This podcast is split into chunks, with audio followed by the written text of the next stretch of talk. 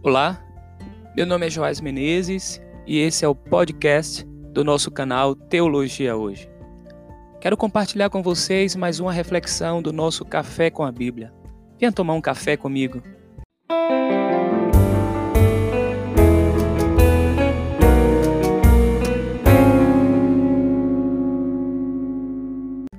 Há um tempo, eu li um livro cujo título era Limites. O subtítulo era Quando dizer sim e quando dizer não. A abordagem do livro se concentrava na necessidade de controlarmos a nossa vida, impedindo com isso que pessoas se aproveitem de nós. Algumas pessoas perdem o controle das suas vidas porque não sabem dizer não quando é necessário dizer não. Não sabem impor limites. Muitas delas enfrentam dificuldades na vida porque não foram acostumadas a ouvir o não. Sendo assim, enfrentam enorme dificuldade em lidar com a negativa. O texto que quero compartilhar para nossa reflexão hoje está no livro do Deuteronômio. Antes, porém, eu quero fazer um destaque. Deuteronômio é uma palavra grega presente na Septuaginta, a tradução da Bíblia hebraica para o grego, que foi utilizada para nomear esse livro e significa literalmente segunda lei. Em hebraico, o nome do livro é Devarim, palavras. O livro começa assim: São estas as palavras que Moisés falou a todo Israel. Daí surge então o título em hebraico Devarim. A narrativa desse livro é uma espécie de lembrança de Moisés das ações e orientações de Javé ao povo de Israel, povo que Moisés fazia parte no meio dessas lembranças, Moisés diz: Também eu, nesse tempo, implorei ao Senhor, dizendo: Ó Senhor Deus, já começaste a mostrar ao teu servo a tua grandeza e a tua mão poderosa. Pois que Deus há nos céus e na terra que possa fazer as obras e os feitos poderosos que tu realizas? Peço-te que me deixes passar, para que eu veja esta boa terra que está do outro lado do Jordão, esta boa região montanhosa e o Líbano. Isso está no capítulo 3, versículo 25 de Deuteronômio. Moisés reconhecia a grandeza de Deus, ele já tinha testemunhado da ação poderosa de Deus na trajetória desse povo e também em sua vida pessoal.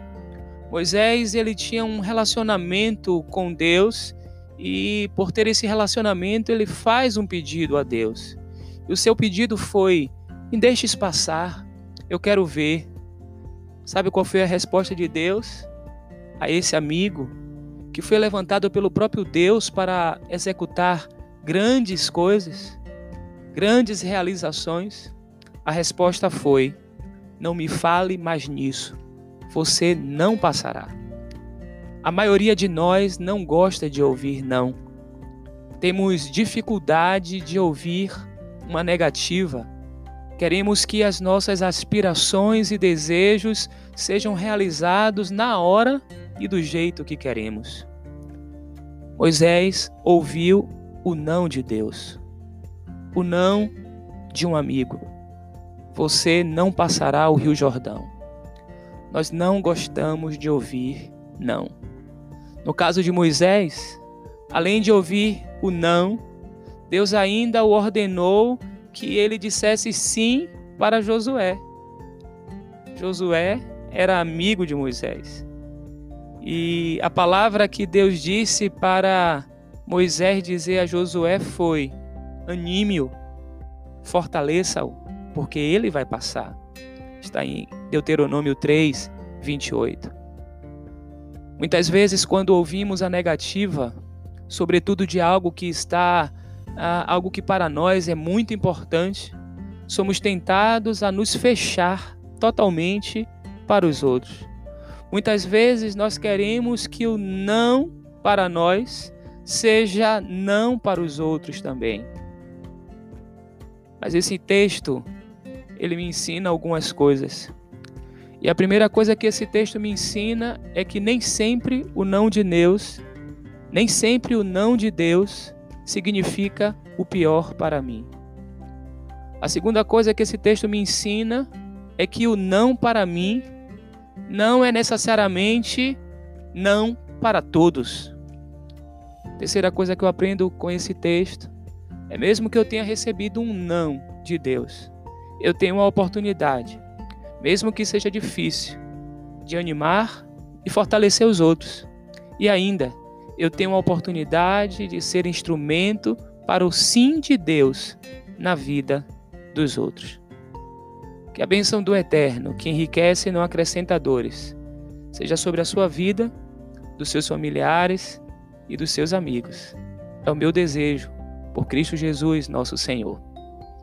E se essa reflexão foi útil para você, compartilhe com outros. Espero você no próximo Café com a Bíblia.